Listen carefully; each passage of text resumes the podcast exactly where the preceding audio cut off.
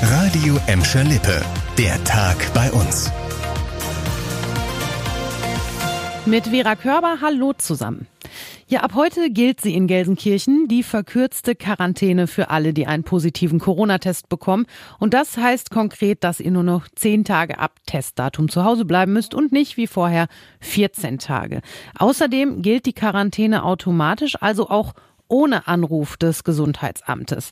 Heute treten die neuen Regeln in Kraft, die die Stadt Gelsenkirchen vergangene Woche verkündet hat. Und die neue Regelung soll zum einen das Gesundheitsamt, aber auch die Betroffenen entlasten, sagt der Leiter des Krisenstabs Ludger Wolterhoff. Also das Neue an der Regelung ist, es gibt ein Datum, das sich jeder selber errechnen kann, an dem die Quarantäne endet, wenn keine Symptome auftreten.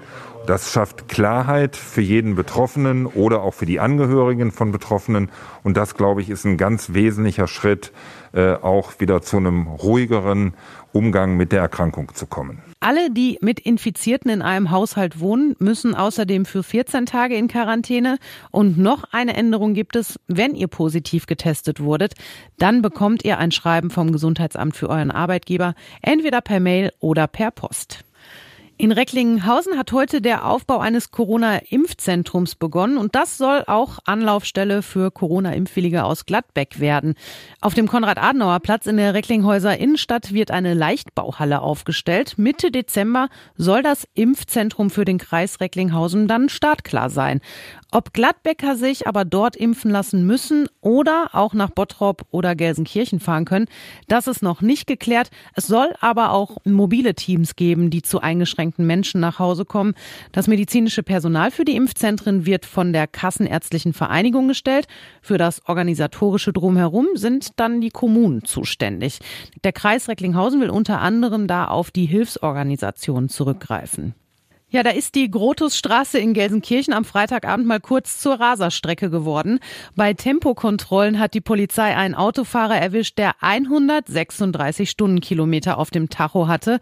Erlaubt sind da aber nur 50. Und dafür wird es jetzt ein sattes Bußgeld geben, nämlich fast 1400 Euro. Außerdem gibt's dazu noch drei Monate Fahrverbot und zwei Punkte in Flensburg.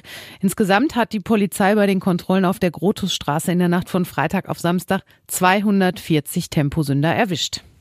Die meisten Bäume haben mittlerweile ihre Blätter abgeworfen und deshalb neigt sich auch die Laubsammlung in Gladbeck, Bottrop und Gelsenkirchen so langsam dem Ende.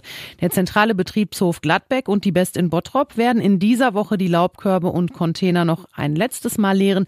Wer jetzt nach dieser Woche noch Laub hat, der kann es aber auch später noch kostenfrei am Wertstoffhof abgeben. Und die Gelsendienste haben jetzt auch schon gut drei Viertel der Laubbehälter abgeholt. Der Rest soll dann in der nächsten Woche eingesammelt werden. Und das war der Tag bei uns im Radio und als Podcast. Aktuelle Nachrichten aus Gladbeck, Bottrop und Gelsenkirchen gibt's jederzeit auf radioemschalippe.de und in unserer App.